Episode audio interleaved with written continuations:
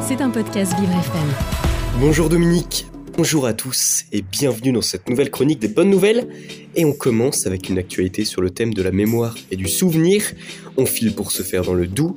C'est dans ce département franc-comtois que viennent de renaître des noms oubliés de la Grande Guerre. À Chevigné-les-Vercelles, l'association Mémoire de nos pères traque dans les archives tous les noms de soldats ayant vécu à l'époque dans le village. Des hommes tombés dans l'oubli et n'ayant pas eu les stèles qu'ils méritent. Avec ce travail rigoureux de recherche, l'association a très récemment découvert l'existence de François-Alfred Viennet, Gaston Guerrier et Narcisse Détouillon en feuilletant les pages des archives du village. En hommage à ces trois soldats disparus, une stèle a déjà été commandée. En cas de découverte d'autres noms de soldats oubliés, ils seront ajoutés sur la pierre.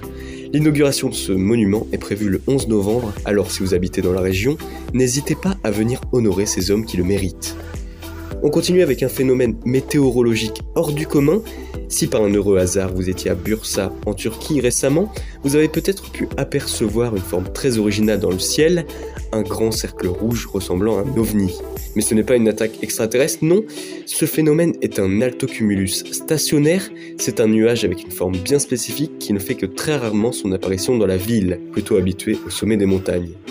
En tout cas, je vous conseille d'aller voir des images de ce nuage sur internet, vous allez être époustouflé. Pour cette troisième good news, on revient en France, dans le département de l'Oise, car c'est ici qu'a été annoncée en 2006 la création de 240 km de zones cyclables. Bon alors en 2023, la totalité de la piste n'a pas encore été créée, mais l'objectif se rapproche de plus en plus. Le dernier tronçon en date, une piste de 650 mètres qui relie les communes de Saint-Félix à Oudinville, une zone goudronnée privatisée pour les vélos, les skates et tous les autres véhicules propres qui raviront tous ceux qui veulent pédaler en toute sécurité. À ce jour, l'Oise a rempli plus de 50% de son objectif, avec 132 km de pistes cyclables créées en 16 ans, déjà de quoi faire de très bonnes balades à vélo dans le département. Et on termine avec une bonne nouvelle sur le thème de l'agriculture. À Tinqueux, dans la Marne, un camion a fait escale ce vendredi dans la salle des fêtes. Ce véhicule orange qui sillonne la région Grand Est a été affrété par le ministère de l'Agriculture. Son but, faire découvrir les métiers de la terre et de l'élevage dans la région.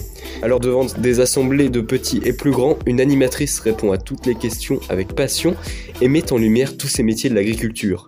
À l'intérieur du camion, plusieurs attractions sont mises à disposition du public, lunettes de réalité virtuelle pour s'immerger dans le cadre du travail dans les champs, écran de télévision pour faire des quiz sur le thème agricole, des outils dernière génération qui mettent à l'honneur tous ces beaux métiers.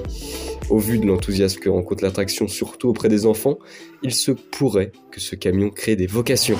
C'était un podcast Vivre FM. Si vous avez apprécié ce programme, n'hésitez pas à vous abonner.